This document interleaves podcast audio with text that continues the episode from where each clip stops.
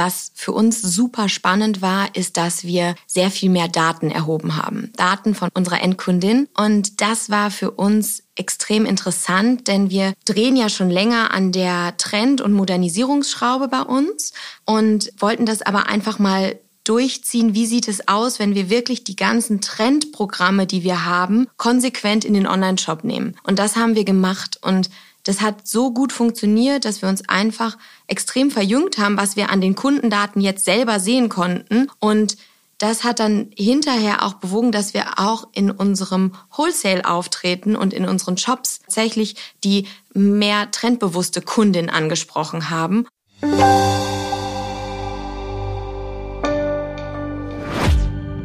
Von der Philosophie zur Fashion. Mona Buckenmeier hat über einen kleinen Umweg ins elterliche Unternehmen gefunden und ist heute COO beim Premium-Label Riani. Mit meiner Kollegin Silke Emich spricht Mona Buckenmeier über ihre Rolle im Unternehmen und verrät, wie sie die Modernisierung des Schorndorfer Modelabels weiter vorantreibt und wie es ihr gelingt, alle an Bord zu holen. Hallo an alle Podcast-Freunde. Wir haben heute mal wieder einen sehr, sehr spannenden Gast. Ich freue mich sehr, dass du die Fahrt aus dem Schwäbischen an, auf dich genommen hast. Ist ja ein bisschen längere Anreise. Äh, und begrüße ganz herzlich heute bei uns Mona Buckenmeier von Riani. Hallo, hallo, äh, liebe Silke, vielen Dank für die Einladung. Ich freue mich total hier zu sein bei euch äh, in Frankfurt. Mona, ich stelle dich am besten mal kurz vor. Du bist COO bei euch im Unternehmen bei Riani. Du bist äh, damit in der Unternehmensleitung des Premium Women's Wear Labels und arbeitest dort gemeinsam mit deinen Eltern. Und äh, ihr habt eine über 40-jährige Tradition als Familienunternehmen und habt in der letzten Zeit sehr, sehr viele Veränderungen und Weiterentwicklungen angestoßen, nicht zuletzt auch seit deinem Einstieg. Äh, und von dir persönlich wissen wir auch einiges. Du hast ja unseren TV-Fragebogen ja. auch ausgefüllt. Du duzt lieber im Unternehmen als zu siezen, konnte ich dem entnehmen. Du erholst dich gerne in der Sonnenalp, deinem Lieblingshotel. Dein Lebensmotto ist Be kind to unkind people, they need it the most. Das heißt, du bist auch nett zu denen, die dir querkommen. Und du tanzt gerne zu Independent Women von Destiny's Child. Tanzen ist ja schon mal ein ganz gutes Stichwort. Ihr hattet am Wochenende ein ganz großes Event, am Westewochenende in Düsseldorf kürzlich und habt 400 Leute, Influencer, Einkäufer, alle wichtigen der Branche auf ein Schiff eingeladen und habt mit Shows, Tanzeinlagen, eine Riesenparty, ein Fashion Festival veranstaltet. Wie wichtig sind denn solche Events für euch, für eure Unternehmen? Unternehmen, für eure Marke? Also ich glaube, dass Kunden Erlebnisse, dass man gemeinsam etwas erlebt, dass das unglaublich wichtig ist in der heutigen Zeit. Denn wir sind in einer Branche, die ähm, ja also Emotionen. Kleidung ist ja nicht nur sind nicht nur Zahlen es sind nicht nur Verkäufe sondern es sind Erlebnisse es ist ein Lifestyle. Und ähm, ich glaube wir haben alle ganz ganz viele Kunden die nicht nackt rumlaufen würden wenn sie nichts Neues von uns kaufen. Aber die Emotionen die mit der Kleidung und der neuesten Fashion verbunden sind die möchte ich wecken. Da möchte ich sein und ich möchte gerne die Begehrlichkeit da einfach schaffen. Und gerade solche Festivals hatten ja früher immer unsere Fashion Shows in Berlin und haben uns überlegt okay was machen wir wir, was ist gerade Zeitgeist, was ist cool, worüber würde man sich freuen, worüber würden sich auch die Kunden freuen, die vielleicht auch die Influencer, die Promis und auch Endverbraucher. Wir hatten ja auch Endverbraucherinnen an Bord. An Bord, das wollte ich auch schon immer mal sagen. Und Und ähm, das war einfach richtig cool. Wir hatten das vor mehr als einem halben Jahr geplant und haben uns mal überlegt, was, was uns gefallen würde und ähm, haben das dann tatsächlich so umgesetzt. Und dass diese Reputation da rauskommt, hätten wir uns gar nicht träumen lassen. Und dass es auch so geklappt hat. Und dieser Vibe auf dem Schiff äh, war einfach unglaublich. Also wir hatten auch sehr, sehr viel Glück mit Wetter und allen äh, rundum Konditionen, die gestimmt haben. Was macht denn eine gute Riani-Party aus? Ich weiß, ihr versteht zu feiern. Ich durfte das auch selbst schon miterleben. Was macht denn eine Party aus? Eine Riani-Party, ähm, ja, bei uns ist der Spirit immer sehr gut. Wir versuchen ähm, auch das, was du eben gesagt hast, wir sind äh, immer sehr bemüht, das alles so happy und freundlich wie möglich zu gestalten. Es, es gibt gute Musik, wichtig ist immer gutes Essen und gute Drinks. Also ist auch etwas, was wir selber immer gerne auf Partys sehen. Und gute, Zu Recht. Genau.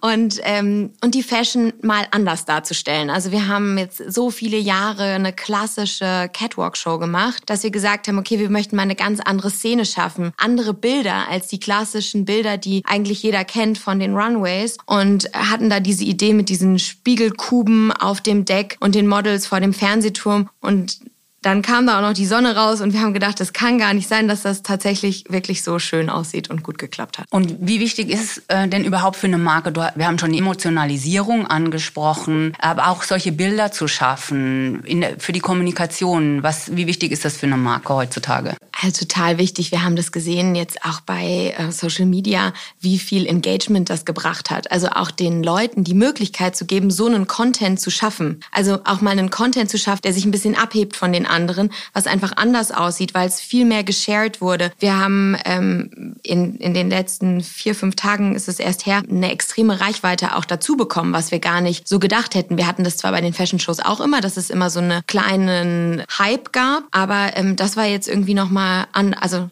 hatte nochmal einen anderen Spirit. Und ich muss noch dazu sagen, eine Party ist immer nur so gut wie ihre Gäste. Also das merken wir auch. Diese Positivität kommt natürlich ganz, ganz stark über die Gäste und auch über das Team, das das organisiert hat. Also wir haben wirklich ein fantastisches Team. Und könnt ihr denn messen, wie hoch diese Reichweite war und, und was euch das letztendlich bringt? Ja klar, wir können das an äh, Followern messen, wir können das an Shared, ähm, also an den ganzen Insights, die du quasi bekommst, ob auf Instagram ähm, oder auf anderen Social-Media-Kanälen kannst du es messen und wir gucken auch immer natürlich, welche Gäste laden wir ein. Wir versuchen immer einen größeren Schnitt durch unsere Kundschaft auch einzuladen. Das heißt, ich habe Influencer da, die eher in die Richtung gehen, die meine sehr angezogene Kundin, die vielleicht mehr auf Luxus spezialisiert ist. Dann habe ich eine Fashionista da, dann habe ich mehr die, die Schauspielerinnen da, die eben auch nochmal eine ganz andere Zielgruppe ansprechen. Dann hab ich, hatten wir auch zwei tolle TikTokerinnen da. Also ich glaube, man muss einfach gucken, dass man da einen großen Schnitt mit abbildet und das hat gut geklappt. Erreicht ihr denn damit auch eine neue Zielgruppe, vielleicht auch eine jüngere Zielgruppe? Ich meine, ihr spielt ja auch sehr stark dieses Mutter-Tochter-Thema. Deine Mutter Martina ist ja, ja. die CEO von genau. Riani. Ja, ist das auch ein wichtiger Impuls, so solche Events zu veranstalten? Absolut. Und das Schöne ist ja, wir müssen es gar nicht spielen, sondern wir sind es einfach. Also das ist Mama und ich und natürlich auch Papa. Es ist auch, wir, wir, wir spielen das nicht, wir sind einfach eine Familie, so sind wir auch im Unternehmen. Und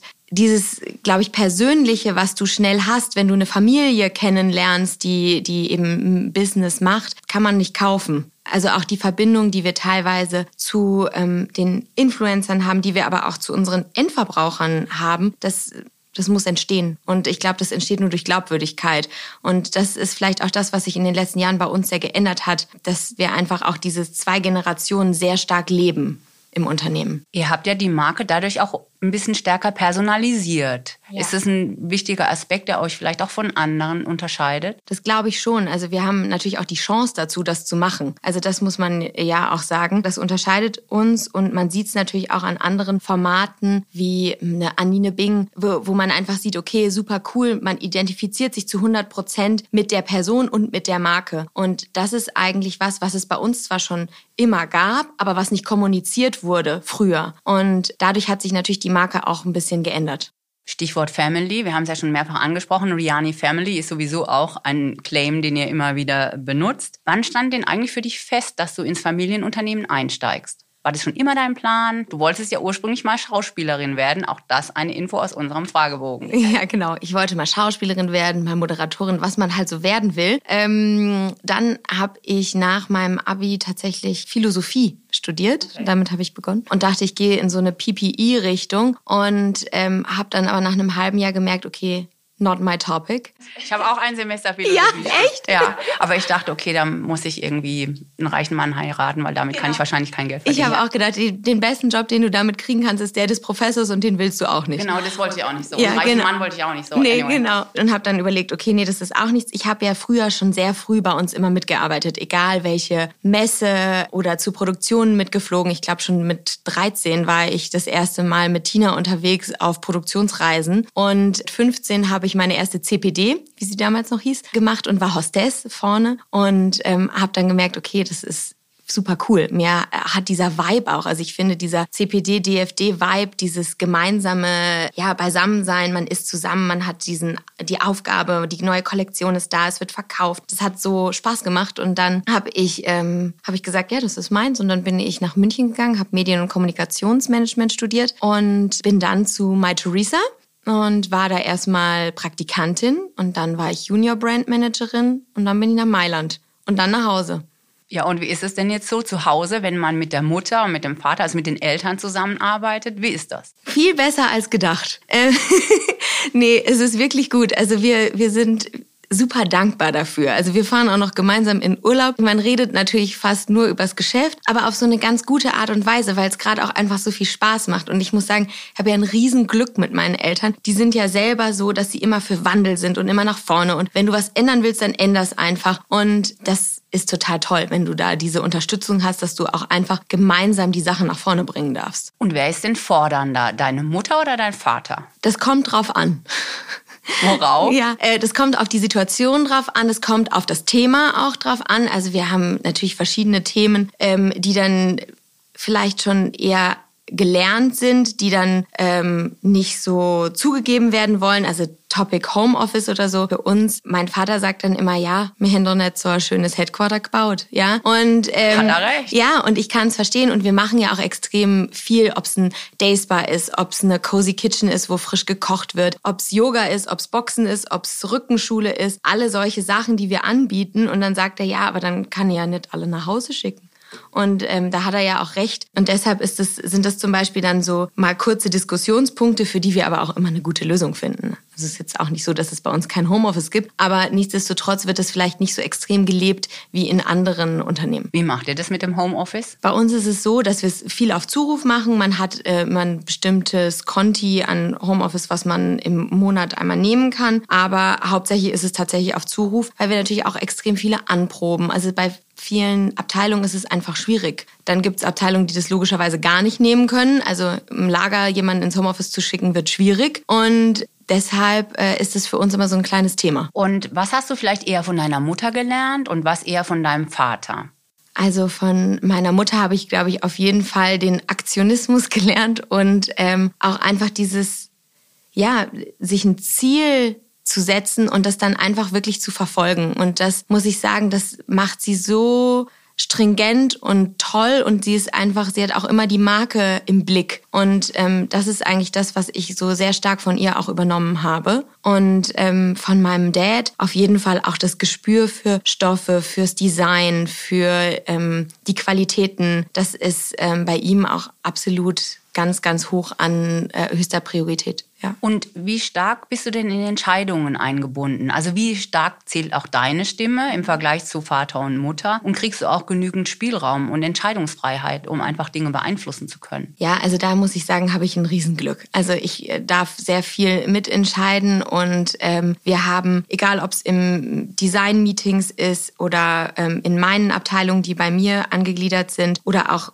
übergreifend entscheiden wir eigentlich alles relativ gemeinsam. Also es wird alles auch gemeinsam diskutiert, besprochen abgehakt, nicht abgehakt, wieder diskutiert. Und ähm, das ist toll, ist wirklich toll. Und das ist eigentlich auch seit der Pandemie noch mal viel stärker geworden, weil ich bin während der Pandemie zu Mama ins Büro gezogen. Also erstmal habe ich meinen Laptop geschnappt, mich an den Konferenztisch gesetzt und dann saßen wir da und haben alles diskutiert. Dann kam das irgendwann automatisch, dass dann auf einmal mein Schreibtisch da drin stand. Und wie schafft man das bei den Mitarbeitern, akzeptiert zu werden? Ich meine, du hast vorhin gesagt, du warst mit 15 schon mit auf der CPD, hast immer so mitgearbeitet. Ähm, dass die einen dann ernst nehmen und nicht sagen, na, das ist die kleine Mona, also jetzt so, ja. ne? Sondern eben die Chefin Mona. Ich glaube, um ehrlich zu sein, Kontinuität und Fleiß sind das Einzige, was dir, also Respekt kannst du nicht fordern, den kannst du nur irgendwann vielleicht bekommen, den musst du dir erarbeiten und ähm, ja, daran bin ich konstant und versuche einfach durch Kontinuität und einfach durch ähm, ja durch die Arbeit auch da zu sein, immer da zu sein, immer ansprechbar zu sein, auch offen zu kommunizieren. Also das ist äh, etwas, was ich, was mir sehr wichtig ist. Und wenn du das so auf die Waagschale wirfst, ist es eher ein Vorteil dann, die Tochter von zu sein, oder ist es manchmal auch hinderlich? Also ich glaube, dass es ähm, eine wahnsinnige Chance ist, die Tochter von zu sein, weil ich sehr viel bewegen darf, was andere vielleicht nicht bewegen könnten. Ähm, also in, in der Position jetzt. Und auf der anderen Seite ja, also die Tochter von, ich sage immer, das muss ich mir irgendwann mal auf eine Visitenkarte schreiben lassen, weil das ist ja natürlich mein Lieblingstitel, wenn jemand vorgestellt wird und das ist äh, übrigens die Tochter, ja, und dann ist man natürlich gleich so ein bisschen auf eine bestimmte familiäre Verbindung gradiert und nicht auf das, was deine Arbeit ausmacht. Klar. Das ja, genau. Gefahr, das Deshalb, das ist, äh, das ist immer der Fall. Aber um echt zu sein, ich stehe da mittlerweile drüber. Sehr gut, sehr gut. Du hast eben schon angesprochen, äh, du kannst viel bewegen, du kannst viel machen. Hm, Was hast du denn, würdest du sagen, am stärksten verändert oder was hat sich bei Riani am stärksten verändert, seit du im Unternehmen bist? Du hast dieses Persönliche, diese Personalisierung der Marke, darüber haben wir schon gesprochen. Gibt es sonst weitere Punkte, hm, von denen du sagen würdest, ja, seit ich da bin, haben wir da nochmal besonders dran gedreht? Ja, also ich habe ja damit gestartet, mit dem Projekt den ähm, Online-Shop einzuführen. Und was für uns super spannend war, ist, dass wir sehr viel mehr Daten erhoben haben. Daten von unserem Endkunden, unserer Endkundin. Und das war für uns extrem interessant, denn wir drehen ja schon länger an der Trend- und Modernisierungsschraube bei uns, haben das auch schon früher mit Bildmaterialien unterstützt, mit Kooperationen mit Influencern, mit Schauspielerinnen, egal was. Und wollten das aber einfach mal durchziehen, wie sieht es aus, wenn wir wirklich die ganzen Trendprogramme, die wir haben, konsequent in den Online-Shop nehmen. Und das haben wir gemacht und das hat so gut funktioniert, dass wir uns einfach extrem verjüngt haben, was wir an den Kundendaten jetzt selber sehen konnten. Und das hat dann hinterher auch bewogen, dass wir auch in unserem Wholesale auftreten und in unseren Shops jünger geworden sind. Und jünger meine ich gar nicht das Alter, denn irgendwie Alter ist nur noch eine Zahl, sondern ich meine damit tatsächlich die mehr trendbewusste Kundin angesprochen haben. Und das ist natürlich ein total schöner Effekt. Und das sehen wir jetzt auch durch die, die Follower, die wir haben, auch durch das Engagement, was wir auf, den, auf die Newsletter bekommen, was wir auf Social Media bekommen und da eben diesen direkten Kontakt zur Endkundin auch zu haben, um zu sehen, was brauchen wir und was braucht der Wholesale auch hinterher, um uns gut zu verkaufen. Ihr habt ja diese Modernisierung wirklich sehr, sehr konsequent durchgezogen. Finde ich sehr beeindruckend, muss ich sagen. Ähm, war das auch manchmal schwierig, weil es ist ja auch die Gefahr, manchmal dann zu überdrehen ne? und dann nicht alle Einkäufer mitnehmen zu können, weil die dann irritiert sind. Ja, wie gesagt, war es manchmal schwierig oder an welchem Grad auch der Modernisierung seid ihr jetzt? Also ich glaube, sowas zu drehen ist immer schwierig und ich glaube, irgendwo hinzugehen und zu sagen, ja, wir müssen jetzt alles ändern, ist eh halte ich für gar nicht richtig, sondern bei uns ist es wirklich so, dass wir immer versuchen, das im Team zu machen und zu sagen, okay, jeden, jeden Blickwinkel, den man vielleicht auch auf den Kunden hat, mit einzubeziehen und zu sagen, okay, ich modernisiere in dem Grad sehr konsequent, aber auch nur so, dass ich meine Kundin nicht verliere. Und da muss man natürlich sagen, schwierig, weil manche Kunden wirst du verlieren. Das ist dann auch in Ordnung zu einem gewissen Grad. Aber du möchtest natürlich die hochqualitativ anspruchsvolle Riani-Kundin immer beibehalten. Und für die haben wir auch immer tolle Teile, die aber vielleicht eine andere Aussage haben als die, die sie vor drei bis fünf Jahren hatten. Und wie hat sich die Riani-Kundin denn verändert? Wie hat sie sich vielleicht auch verjüngt? Die Riani-Kundin ist ja super vielfältig. Wie du schon sagst, das äh, Thema Mutter-Tochter generationsübergreifend ist für uns sehr, sehr wichtig. Das haben wir in der Pandemie auch gem gemerkt, dass die Kundin auch einfach lässiger geworden ist. Das, äh, es geht jetzt wieder, dreht wieder zurück, mehr in Konfektion. Das ähm, haben wir ja alle mitbekommen. Und ähm, die traut sich auch mehr. Und das finde ich eigentlich schön, aber das sehe ich auch im gesamten Markt, weil wir haben in der letzten, in den letzten Jahren, auch was die Emanzipation angeht, so einen Schritt nach vorne gemacht, dass egal ob ich was Kurzes trage, was Enges trage, einen coolen Suit trage oder mal lässig in der Jogginghose rumlaufe, es ist einfach erlaubt, ja. Und es ist auch egal, welche Konfektionsgröße ich dabei habe. Also ich meine, wir machen von 32, produzieren wir bis 48 und wir machen auch keinen Stopp rein jetzt bei ähm, kurzen Röcken oder ähm, Slip-on-Dresses, sondern wir produzieren das durch und es funktioniert. Und die Kundin ist auch super dankbar dafür. Und ähm, das merken wir. Die ist einfach mutiger geworden. Du hast eben schon das Stichwort Emanzipation angesprochen. Fra Frauenpower ist ja auch ein wichtiges ähm, Schlagwort, das ihr immer wieder benutzt. Ich meine, ihr steht als Unternehmen für starke Frauen. Ihr seid selbst, habt eine hohe Frauenquote im Management, allein durch dich und deine Mutter. Ihr habt sehr viele Mitarbeiterinnen im Unternehmen. Wie wichtig ist dieses Thema? Und was macht es, wenn so viele Frauen im Unternehmen sind und auch in der Führungsetage mit der Kultur eines Unternehmens? Ja, wir sind bei 87 Prozent Frauen bei uns im Unternehmen. Und ähm, ja, also wir haben verschiedenste Führungspositionen. Also unsere 70 Prozent unserer Führungspositionen sind auch von Frauen besetzt und das auch in Teilzeit. Und ich glaube, dass wir da noch ganz viel bewegen können und müssen. Und fürs Unternehmen ist es eigentlich toll, weil ich merke, dass die Personalisierung mit dem mit der Marke und damit auch dem Arbeitgeber viel höher ist. Weil wenn ich an einem Produkt arbeite, mit dem ich mich identifizieren kann, brenne ich dafür viel mehr und kann das viel mehr nach vorne bringen, kann die Message besser streuen. Und das, deshalb sagen wir auch immer, unsere Kunden sind Rianistas, aber auch unser Team, das sind auch Rianistas. Und da freuen wir uns total drüber. Und ich glaube, dass das auch viel zum Change der Marke beigetragen hat in den letzten Jahren. Mit Riani seid ihr ja vielleicht eher eine Ausnahme. Was heißt vielleicht? Ihr seid eher eine Ausnahme, denn viele Führungspositionen, gerade auch in Modeunternehmen, sind nach wie vor immer noch von Männern besetzt. Außer bei Gary Weber und bei euch sind es nicht so viele Frauen, die CEOs haben. Was glaubst du, woran liegt das?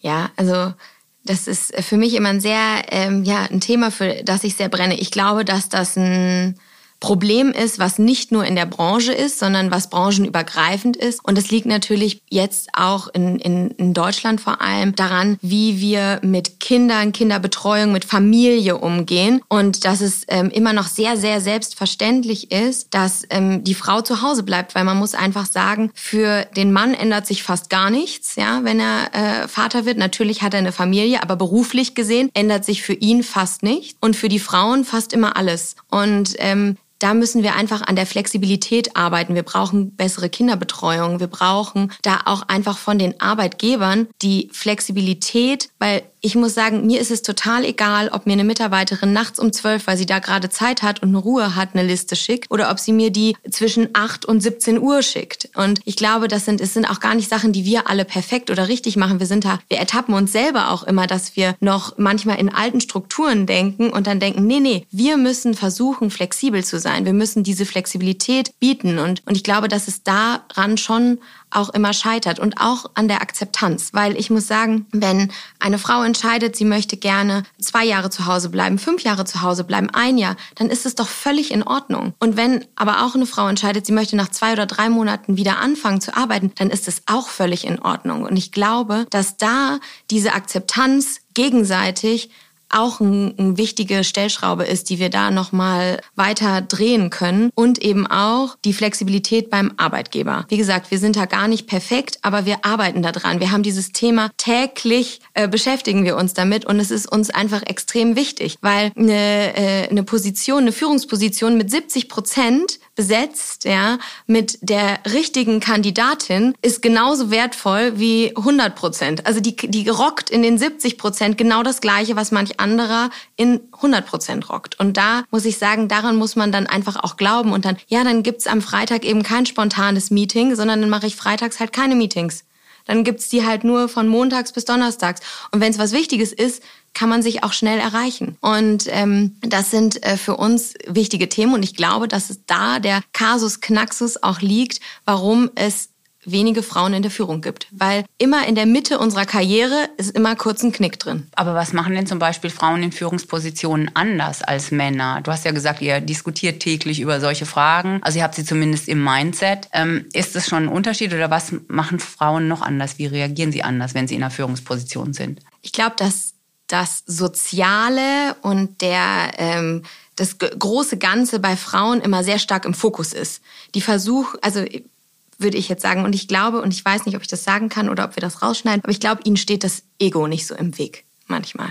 Also wir haben von Anfang an gelernt, dass wir für Sachen kämpfen müssen und wir müssen vielleicht doppelt so viel dafür kämpfen, aber uns ist der Erfolg der Sache oft wichtiger als wir selbst. Und ich glaube, das ist bei Frauen tatsächlich noch mehr da als bei Männern. Hm, Glaube ich auch. Würde ich dir zustimmen. Gut, aber wärst du denn für eine Frauenquote? Ja, auf jeden Fall, weil eine Frauenquote bedeutet überhaupt nicht, dass wir bevorteilt werden, sondern es bedeutet einfach nur, dass wir mitmachen dürfen und dass wir vom gleichen Startpunkt losrennen dürfen wie die Männer. Okay, apropos Startpunkt, gehen wir noch mal vielleicht zurück zu deinem Startpunkt. Was war denn so in den Anfängen so dein härtestes Learning? Also ich bin ein äh, sehr emotionaler Mensch und ich glaube, das war mein härtestes Learning, dass man ähm, ja, dass man auch manchmal die Emotionen beiseite packen muss und dann geht's einfach nur ums Business. Das ist für mich persönlich eine schwierige Herausforderung gewesen, weil ich immer mit voller Energie und auch mit vollen Emotionen in den Projekten drin stecke. Und bei manchen Projekten sind Emotionen einfach nicht angesagt. Und ähm, das sind so Themen, die mich damals auch so runtergezogen haben, wo ich dann immer gedacht habe, oh Mensch, wieso ist das jetzt passiert? Und ich habe Dinge immer sehr oft mit nach Hause genommen und mir stundenlang noch den Kopf darüber zerbrochen und habe gedacht, nee, eigentlich musst du das abhaken, next. Ja, aber da, da muss man auch erstmal reinwachsen. Also das, das sind einfach so Sachen, die muss man erleben, Daraus muss man seine Schlüsse ziehen und Fehler zu machen ist auch nicht schlimm, man muss einfach nur daraus lernen. Klingt wie ein Kalenderspruch, ne? Aber manchmal liegt darin ja ein bisschen Wahrheit zumindest, ne? Ähm, und was war dein größter Erfolg? Ich meine, war es der Online-Shop? Ist es die Modernisierung? Ist es die Kommunikation? Was war das, wo du sagst, ja, da bin ich richtig stolz drauf? Ich bin richtig stolz darauf, ähm, dass wir aktuell ein so geiles Team beieinander haben und da miteinander so gut arbeiten und das so toll funktioniert und wir alle, egal ob es die Kommunikation ist, ob es der Online-Shop ist, ob es die Modernisierung ist, gemeinsam an einer Sache arbeiten. Weil das kenne ich aus der Vergangenheit, dass das nicht selbstverständlich ist, dass du das so hast. Und das ist eigentlich das, was mich momentan am glücklichsten macht. Und ich fahre wirklich mit großer Freude in die Arbeit, gehe durch die verschiedenen Abteilungen, stifte kurz Chaos und dann. Freuen die sich denn, wenn du kommst oder haben die auch ein bisschen Sorge? Nee, also ich glaube nicht. Ich glaube, die freuen sich schon. Und ich meine, bist du in alle Abteilungen involviert? Und in welcher bist du am liebsten? Oder was, welche Abteilung macht dir am meisten Spaß? Wo schlägt dein Herz ganz laut? Kannst du das jetzt überhaupt diplomatisch sagen? Doch, das kann ich diplomatisch sagen. Also natürlich, der Online-Shop ist für mich immer ein Projekt, weil ich es mit begonnen habe. Und, und da bin ich natürlich tief verwurzelt. PR-Marketing auch für mich ein wahnsinnig wichtiges Team. Sales auch. Also ich bin momentan wirklich in allen Themen drin, auch bei unserer Produktion. Ob es das Vollgeschäft ist, ob es die Konfektion ist, ob es das Design ist, ob es unser Lager ist. I love it. Wirklich, jedes Thema ist so spannend und bei jedem kommen neue Herausforderungen, genauso wie HR. Ein Thema, was ich am Anfang sehr unterschätzt habe, was äh, eins der aller, allerwichtigsten ist. Das sind alles Themen, die mich, ähm, ja, die mich faszinieren. Und natürlich ist so ein Fotoshooting ist schon nochmal schöner ne, als manche andere Themen. Es macht einfach Spaß, weil du gehst zum, zum, zum Shooting und du hast am Abend ein Ergebnis und freust dich, weil du direkt deine Arbeit sehen kannst. Sowas ist natürlich, sind immer besondere Momente oder ähm, jetzt auch solche Events zu organisieren. Aber ich möchte trotzdem die anderen auch nicht missen. Mag auch am Donnerstag um 9.30 Uhr mein Lagerjoe fix. Also es ist, kommt immer was Spannendes bei raus.